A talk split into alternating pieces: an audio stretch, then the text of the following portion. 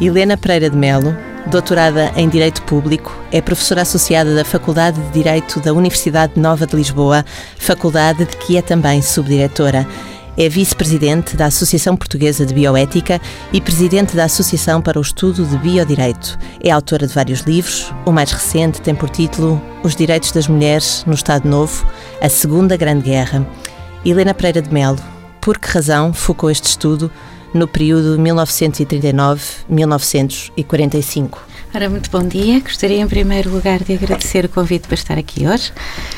E este livro foi focado neste período por me parecer um período particularmente interessante, um período do ponto de vista histórico interessantíssimo, pela situação que Portugal tinha na Europa durante a Segunda Grande Guerra e do ponto de vista jurídico, como o Estado Novo se prolongou ao longo de várias décadas, resolvi selecionar uhum. apenas um período limitado para permitir, em certo sentido, parar no tempo e ver se uma mulher acordasse dentro deste período, do período da Segunda Grande Guerra Mundial, qual seria o seu estatuto do ponto de vista jurídico, quais seriam os seus direitos, quais seriam as suas obrigações, porque esse estatuto, embora as pessoas em regra no dia a dia não pensem muito, condiciona muito a vida de cada uma de nós.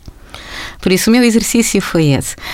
Uh, se uh, de repente estivéssemos no início da Segunda Grande Guerra, fôssemos cidadãs portuguesas, quais seriam os nossos direitos, qual seria a nossa forma de vida, desde o início, desde o em que, no momento em que entrássemos na escola primária até uh, praticamente a nossa morte. E é possível sintetizar em poucas palavras uh, essas diferenças?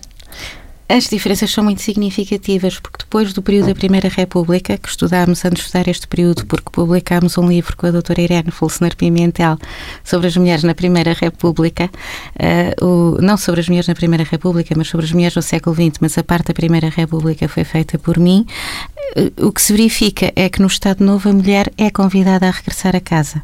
Ou seja, a mulher torna-se outra vez fada do lar. E o, o, o estatuto da mulher nessa altura é um estatuto de profunda subordinação. Ou seja, a mulher é convidada a tomar conta da família, a tomar conta dos filhos, é convidada a não trabalhar fora, embora depois possamos discutir quem eram as mulheres que o regime convidava a ficar em casa, que obviamente não eram as mulheres da classe baixa nem as mulheres da classe média baixa que tinham que ganhar a vida, mas sim as mulheres da classe média, não eram as mulheres da classe alta, porque as mulheres da classe alta passavam os seus dias entre uh, amigas, festas, vidas espetáculos, vidas muitíssimo distraídas e agradáveis, mas há um grupo a quem o a ideologia dominante se dirige e que o direito concretiza depois em limitações, por exemplo, no acesso a determinadas profissões, por exemplo, no papel que no Código Civil reconhece ao marido, que é o chefe de família, por exemplo, na limitação do exercício de múltiplos direitos por parte das mulheres. Vanessa de Almeida é licenciada em História pela Faculdade de Letras da Universidade de Lisboa e mestra em Antropologia na área dos Direitos Humanos e dos Movimentos Sociais pela Faculdade de Ciências Sociais e Humanas da Universidade Nova de Lisboa.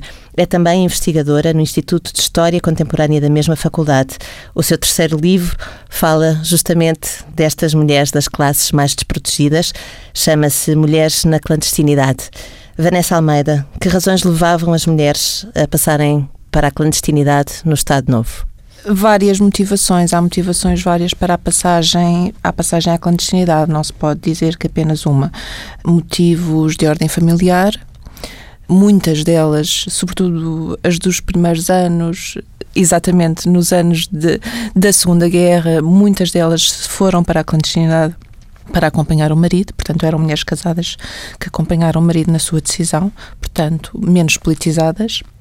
Também por serem mulheres, muitas delas oriundas de terras, de localidades que em Portugal, hum, portanto, eram localidades que conheciam a, a, repressão da polícia política e da GNR. Estamos a falar de mulheres oriundas ou do Alentejo ou da cintura industrial de Lisboa, essencialmente de, dessas localidades. Portanto, pelas leituras, pelas relações de vizinhança, portanto, neste caso estamos a falar de mulheres já mais conscientes, mulheres que tinham, confrontavam-se diariamente ou com dificuldades, portanto estamos a falar de mulheres que sentiam na pele as suas condições objetivas de vida, portanto, eram mulheres que trabalhavam, muitas delas no campo ou na indústria, portanto, hum, e também por influência familiar, como eu disse, de um pai. Por exemplo, a Teodósia de Montemor é o pai que lhe propõe ela passar à clandestinidade porque está, nestes primeiros anos, nos anos da Segunda Guerra Mundial, são também os anos onde o Partido Comunista está a sofrer uma reorganização. O Partido Comunista já tinha passado por uma reorganização em 1929, mas de facto tinha, tinha ocorrido demasiadas prisões no, nos finais da década de 30, que inclusivamente justificou o corte de relações com a Internacional Comunista e, portanto, no início da década de 40, com um conjunto de militantes provindos do Tarrafal, das prisões de Angra, há um processo, de Angra, do heroísmo, perdão, há um processo de reorganização em curso. E para esse processo de reorganização são necessárias mulheres para dar a fachada de uma que a casa clandestina precisava de ter para uh, sobreviver às investidas policiais e, e, já vamos uh, tentar perceber como é que se vivia na clandestinidade. Queria perguntar-lhe primeiro, porque é uma referência que faz no livro, que a Segunda Guerra Mundial uh, vem criar as condições necessárias para a construção de uma uh, noção coletiva, uma, vem criar as condições necessárias para o reaparecimento do movimento operário. Que Sim. condições são essas? São só estas questões eh, legais de que Helena Pereira de Mel nos falava ou há questões concretas que afetam a vida das pessoas? Era aquilo que a Helena Pereira de Mel disse, portanto, há toda uma economia de guerra. Eh, mesmo Portugal não estando a participar diretamente na guerra, Portugal sofre as consequências diretas uh, desse mesmo conflito mundial e o movimento operário que tinha sofrido um retrocesso a partir de 1934, 18 de janeiro, há de facto um refluxo, a partir daí há um refluxo do movimento operário. Na década de 40, sobretudo a partir de 1940, 41, 42, 43, a economia de guerra que se vive neste país faz com que as condições objetivas de existência das classes trabalhadoras sofram um retrocesso profundo, ou seja, estamos a falar de, por exemplo, uma mulher que trabalhasse numa fábrica de cortiça estaria a trabalhar três dias por semana, ou seja, a, a, a oferir um salário ainda menor do que já era habitual. Portanto, estamos a falar de anos onde a fome é uma realidade. Daí que as mulheres, quando saem para a rua, e de facto são anos onde as mulheres saem para a rua, encabeçam manifestações e marchas da fome, são sobretudo as questões da subsistência que as levam exatamente a esse caminho. Parece, eh, aparentemente, que há uma contestação porque as mulheres são afetadas na sua condição de cuidadora do lar. Exatamente. Esse é o curioso, não, que, não é, que não é apenas vivido aqui em Portugal, também é vivido em, em, em Espanha, por exemplo. Uma historiadora refle, uh, faz menção que é tipo uma consciência feminina, porque de facto o que as leva para a rua é exatamente esse papel tradicionalista a, a que o Estado Novo as, as queria limitar. Portanto, elas não conseguiam criar condições dentro do próprio lar de sobrevivência. Aliás, há artigos no Avante dessa época, dirigidos sobretudo às mulheres, que, que dizem qualquer coisa do género, todas nós parecemos ser más donas de casa. Porque não havia. Não havia o comer, não havia o que pôr em cima da mesa. Esta é uma situação que não afeta todas as mulheres em Portugal. Há um outro uh, tipo de mulher que é veiculado uh, pela propaganda do regime uh, que defende o quê? E como é que essas mulheres de classes mais elevadas são afetadas por este período? Ao longo de toda a história do direito, nós não podemos ter um conceito de mulher. Em bom rigor, nós Ainda hoje não temos um conceito de mulher. Nós temos muitas mulheres com estatutos jurídicos diferentes, com vidas muito diferentes, o que se reflete naquilo que o direito acaba por lhes reconhecer no dia a dia. Se se referir às mulheres da classe dominante desta altura, encontrará várias descrições muito interessantes. Por um lado, o, o, o, as mulheres uh, são. Uh, é sempre muito difícil referir as mulheres, mas poderá considerar as mulheres da classe alta como mulheres que são convidadas a ficar em casa, isso indiscutivelmente, ou seja, há um claro regresso ao lar, há toda uma educação das meninas no sentido do cuidar, ou seja, a menina é educada para bem cuidar dos filhos, para ser uma boa dona de casa. Isto depois está associado também a questões de natureza eugénica, ou seja, a mulher é educada para ser mãe da valorosa raça lusitana. E neste sentido, por exemplo, é muito interessante o papel da mocidade portuguesa, em que as mulheres são, são convidadas a fazer desportos ao ar livre, são convidadas a aprender a bordar, mas também são convidadas a fazer enxovais uh, para as crianças pobres, ou seja, a caridade, são convidadas a, a ter uma determinada postura que o direito depois vai sancionar de diferentes maneiras. Agora, depois, dentro deste conceito de mulheres, tem mulheres com vidas muito diferentes. Tem, por exemplo, o Estado Novo considera que a mulher casada, a sua prioridade é tomar conta dos filhos e do marido, ou seja, é cuidar e, e se cumprir bem essa missão, corresponde claramente àquilo que lhe é exigido. No entanto, a mulher solteira, o regime já aceita melhor que trabalhe fora. A ideia é sempre que trabalhe até a data do casamento e depois uh, que deixe o trabalho fora? Eh, em larga medida, pelo menos para a classe média, é. Depois tem mulheres que têm que assegurar o seu sustento ao longo de toda a sua vida, tem, uh, tem e que correspondem talvez à, à maioria da população. Sim. e que tem que trabalhar, ou que tem que trabalhar na agricultura com condições absolutamente uh, más, que tem que trabalhar na indústria ganhando muito menos do que os homens, Sim. uma vez que o princípio de trabalho, salário igual para trabalho de valor igual não é aplicado. Uh, tem o, aquilo que referiu que é muitíssimo interessante, que é quando aumenta o desemprego em determinados setores, as próprias indústrias, e encontramos mesmo normas que dizem que não podem ser contratadas mulheres, por exemplo, na indústria de chapelaria, enquanto houver homens desempregados Exatamente. Ou seja, eh, há aqui toda uma série de questões, mesmo no plano laboral, que se traduzem numa discriminação maior das mulheres. Por isso, a mulher que trabalha na indústria, eh, por exemplo, a mulher que é bordadeira, são pagas ao ponto e o que recebem é absolutamente na, na Ilha da Madeira, e o que recebem é não permite o sustento da família, ou seja, as mulheres que trabalham nas salinas, depois a partir de um certo momento o trabalho é condicionado para permitir que os homens tenham mais postos de trabalho, também têm uma vida extraordinariamente pobre, ou seja, se analisarmos os salários, eles são publicados no Diário do Governo, ao longo deste período, verificaremos que há uma desigualdade salarial séria e que aquilo que a mulher oferece não permite de maneira nenhuma, eh, como referiu, que uh, Garantir o sustento. Garantir o sustento da família. Esta é, de resto, uma luta do PCP já nesta altura. Há uma defesa no Avante de uh, salário igual para tarefa igual. Ou seja, pelo menos do ponto de vista teórico. Depois, na prática, e Álvaro Cunhal refere-se a isso várias vezes, a situação é diferente. O que é que está a acontecer neste momento nas estruturas de um PCP clandestino? Aí pelo contrário, não aí pelo contrário daquilo que disse. Há consigna teórica desde sempre, portanto, desde os anos bom, desde a existência do Partido Comunista, eu penso que essa consigna é constante, é, continua e constante. Mas o que é curioso relativamente à estrutura clandestina é que, pelo contrário, as pessoas até podem falar que há, há diferenças nas tarefas desempenhadas, mas o salário é igual há igualdade salarial dentro da estrutura clandestina do PCP. Apesar das tarefas serem diferentes? Dispares, sim. As tarefas refletem muito o género mas o salário é igual. E eu acho que isso é que é, é curioso também, porque de facto podemos dizer que as tarefas de facto demonstra-se que, que ainda estão imbuídos, a maior parte dos, dos seus militantes e funcionários imbuídos da ideologia dominante, aliás, Cunhal assim o reconhece, mas em termos salariais, aquela consigna teórica de facto é praticada. Eh, de facto é praticada. Portanto, todas as pessoas que são funcionárias do partido na clandestinidade recebem uh, salário igual para a tarefa, tarefa diferente. O que é que as Neste... mulheres faziam na clandestinidade? Várias coisas, mas essencialmente as mulheres quando passam à clandestinidade nestes anos 40 é exatamente para darem a imagem de uma casa normal e portanto as mulheres fazem aquilo que todas as mulheres faziam.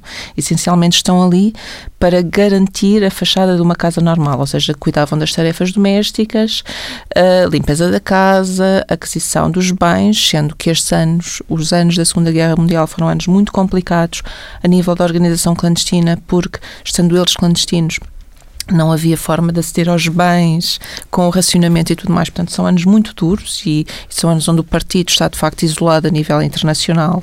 O Partido Comunista está de facto isolado a nível internacional. Portanto, há fome dentro daquelas casas clandestinas. Há fome dentro daquelas casas clandestinas. Portanto, tinham essas tarefas de primeiro assegurar o cotidiano de uma casa, tal como a maior parte das mulheres assegura, uh, da classes trabalhadoras ou mesmo média assegura após o casamento. Depois, uma tarefa fundamental que é a tarefa de vigilância. Portanto, as tarefas de cuidar da casa e a tarefa de vigilância é, eh, grosso modo, a maior atividade desempenhada pelas mulheres na, na clandestinidade, pelo menos nestes primeiros anos, sendo que já há exceções por exemplo, a Cândida Ventura foi a responsável pela organização das greves em São João da Madeira, em 1943. Foi a Cândida Ventura que organizou, portanto, foi a dirigente. Também foi a Cândida Ventura, por exemplo, a criadora dos jornais eh, dedicados especificamente às mulheres das casas clandestinas. Depois davam também outras tarefas que desempenhavam, portanto, apoio técnico, apoio técnico ao trabalho político desenvolvido pelo funcionário e depois temos, obviamente, mulheres que também desenvolvem elas mesmas trabalho uh, de caráter político, sendo que de facto há disparidade de tarefas, porque essencialmente, como eu disse e reafirmo, a maior parte das mulheres funcionárias clandestinas desempenharam tarefas de vigilância e defesa da instalação clandestina, sendo que também quando dizemos isto, parecemos que estamos a desvalorizar. Eu um dia a entrevistar a Teodósia Gregório, ela estava-me a descrever o que ela precisava de fazer, portanto, atento aos movimentos exteriores, à vizinhança. Eu seria incapaz de fazer aquilo. Portanto, também tend, tendemos a desvalorizar uma tarefa fundamental. Essa sensação hum, que temos de parecer uma tarefa menor é assim sentida também pelas mulheres que foram protagonistas destas histórias. Uhum. As mulheres com que falou, que memória têm desses tempos? Elas têm perfeita noção do seu papel. E mesmo hoje, os seus companheiros também, quando as entrevistamos, são eles a dizer uh, ela fazia isto, ela fazia isto. Portanto, já começa a haver um reconhecimento que, de facto, sem elas não haveria estrutura clandestina do PCP que sobrevivesse às investidas da ditadura, uh, mesmo se nos circunscrevermos tão somente a essa tarefa de defesa e vigilância porque eram elas que permitiam que depois os funcionários clandestinos, homens, desempenhassem então as tarefas de caráter mais político. Mas a partir do momento em que elas permitem esse trabalho político, também elas próprias estão a fazer trabalho político. Aliás, elas mesmas assumem aquela tarefa como, como trabalho político. Mas eu queria dizer que também existiram mulheres que o fizeram. Pronto, eh, esse mesmo tipo de, de tarefa dentro da, da clandestinidade. Helena Pereira de Melo, e fora da clandestinidade, fora do quadro do PCP, há mulheres que resistem ao Estado Novo?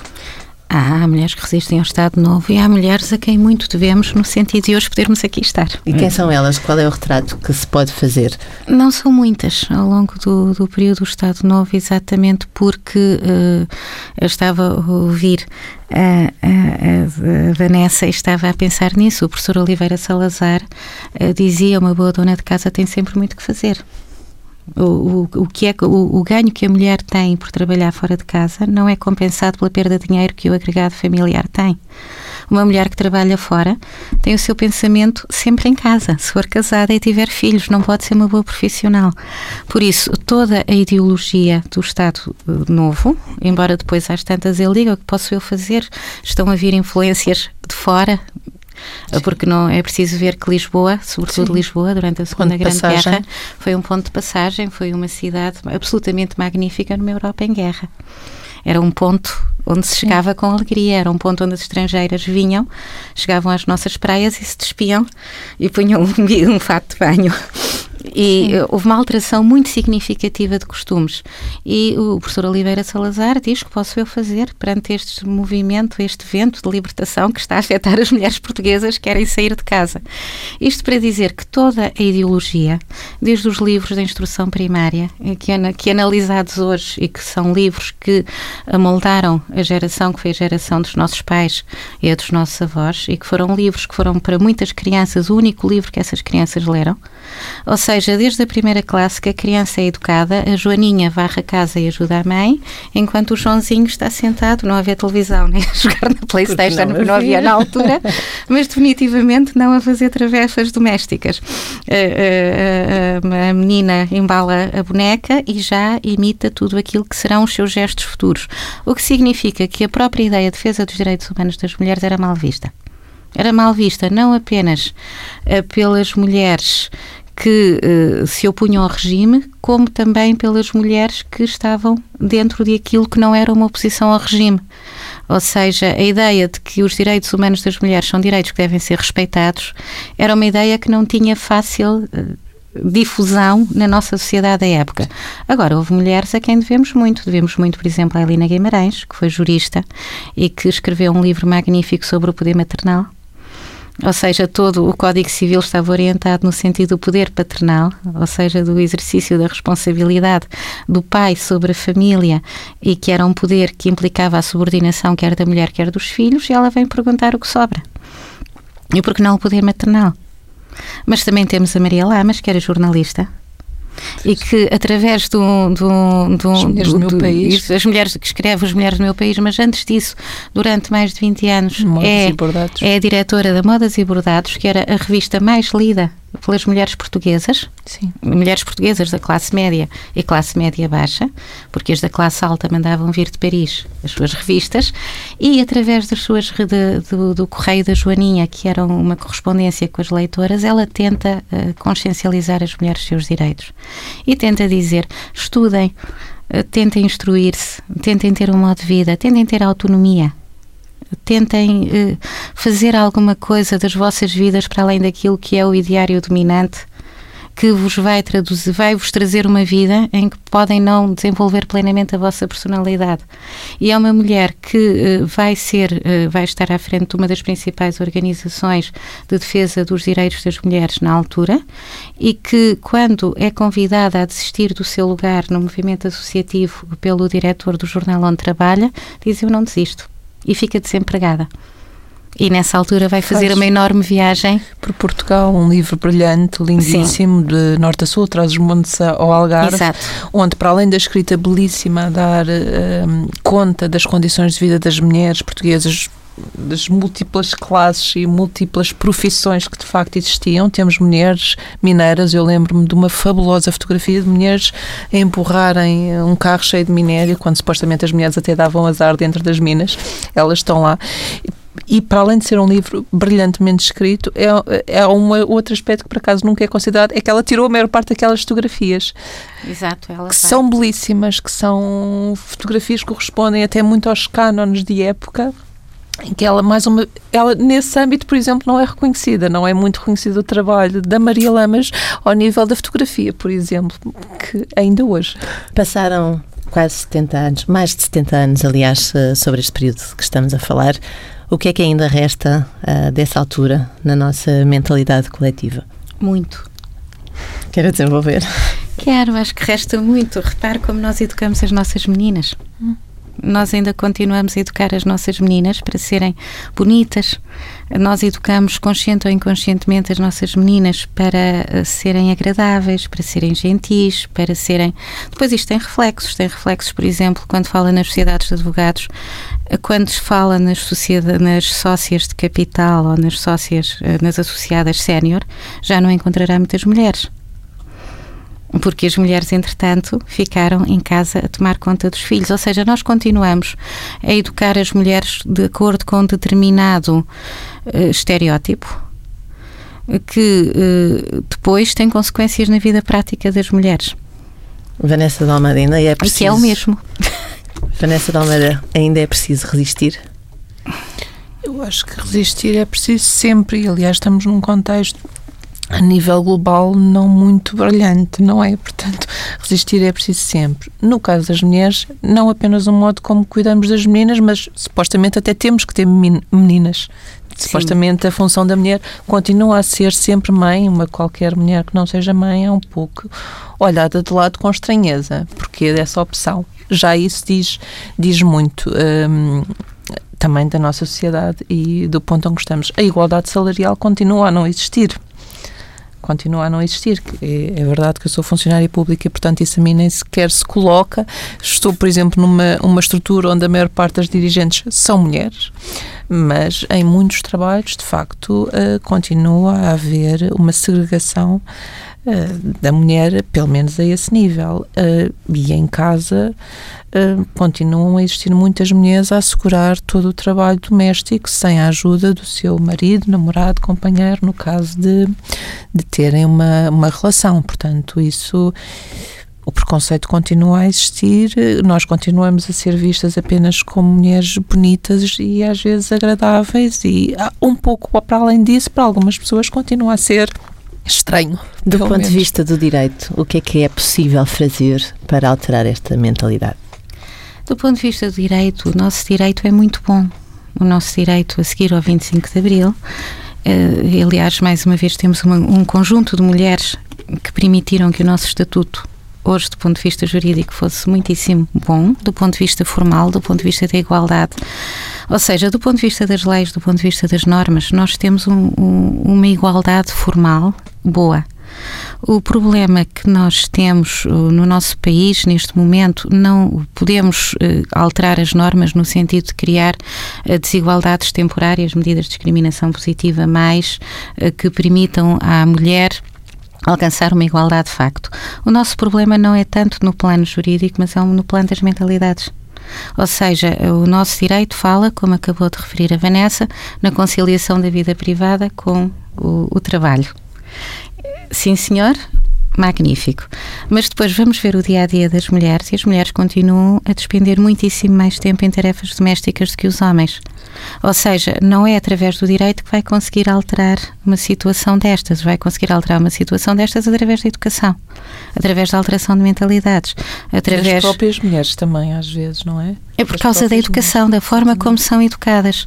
Por isso, do, no plano jurídico, eh, eh, nós temos uma Constituição que garante a igualdade, nós temos uma legislação ordinária que garante a igualdade, nós temos, eh, assinamos, ratificamos todas as convenções internacionais existentes na matéria. Se alguém, de repente, chegasse a Portugal e visse o nosso direito, pensaria que a igualdade plena estaria praticamente alcançada, mas depois, se for analisar as estatísticas, verificará que o princípio de salário igual para trabalho de valor igual está longe de ser alcançado. Verificará que há um teto de cristal que as mulheres podem formalmente progredir até o topo da carreira, mas efetivamente não progridem. E verificará, sobretudo, que aquilo que impede as mulheres ter uma plena igualdade, aliás, aquilo que permite que as mulheres no século XXI ainda sejam uma minoria, quando do ponto de vista numérico não são, é, são as, eh, as questões ligadas à, à, à mentalidade. E em parte vem do Estado Novo. Os contratos eh, coletivos de trabalho podem fazer uma alteração a esta situação? A Picapes acaba de, ou seja, a Associação de Calçado Português acaba de assinar um contrato coletivo de trabalho em que prevê a sanção às empresas que não uh, promoverem a igualdade salarial. Pois podemos até chegar lá, mas continuará a haver discriminação. Porque não, não são apenas as condições materiais, não é? é? é? São, eu acho que sobretudo a questão está nas mentalidades e de facto quando as mentalidades se alterarem, aí sim teremos igualdade de facto. Mas eu até posso oferir o mesmo salário que o meu colega, mas posso continuar a ser discriminada uh, no tipo de trabalho que me dão, no, portanto, de múltiplas formas. Portanto, é importante, sem dúvida, claro que sim, mas uh, o que é preciso mesmo é alterar as mentalidades no dia a dia e fazer um esforço nesse sentido. Uh, eu acho que, por exemplo, uma coisa que me preocupa atualmente é. Hum, por exemplo, eu creio que, utilizando o jargão até às vezes nas classes mais altas, continuar continuarmos a propagar o, o, o, valor do regresso ao lar, das mulheres que optam para ficar no lar a cuidar dos filhos e do marido. Há muito isso atualmente, numa determinada geração, essa imagem é muito passada, até nas redes sociais, blogs, e, e portanto isso depois vai. É uma imagem que passa para as outras classes, para as outras mulheres que não são daquela classe, que não têm aquelas condições de vida que lhes possa, que lhes permita fazer isso. Uh, continuamos a passar um pouco esse valor, quer dizer, claro que são opções de vida individuais de cada um, de cada uma também, mas ehm, é isso que uma mulher quer ser, definir-se apenas enquanto mulher de alguém e mãe de alguém? Sabe que a principal questão é a questão da autonomia financeira. Sim. Ou seja, o, o, a ideia, por exemplo, expressa por Manuela Porto, que é outra mulher que defende os direitos das mulheres durante o Estado Novo e que é uma ideia que vem de Virginia Woolf, a ideia de que uma mulher não é autónoma enquanto não tiver o seu próprio quarto, enquanto não puder fechar a chave e ter sossego para trabalhar, hum, se nós não transmitirmos às nossas, eh, quer em bom rigor, quer às meninas, quer aos meninos, a ideia de que a principal forma de autonomia é a autonomia económica, e que se a pessoa se colocar numa situação em que essa autonomia económica não for assegurada, dificilmente conseguirá exercitar os seus direitos porque tem uma quebra necessária de liberdade. Exatamente. É essa mensagem que muitas vezes não é passada. E outra questão fundamental é que a discriminação em regra não é direta.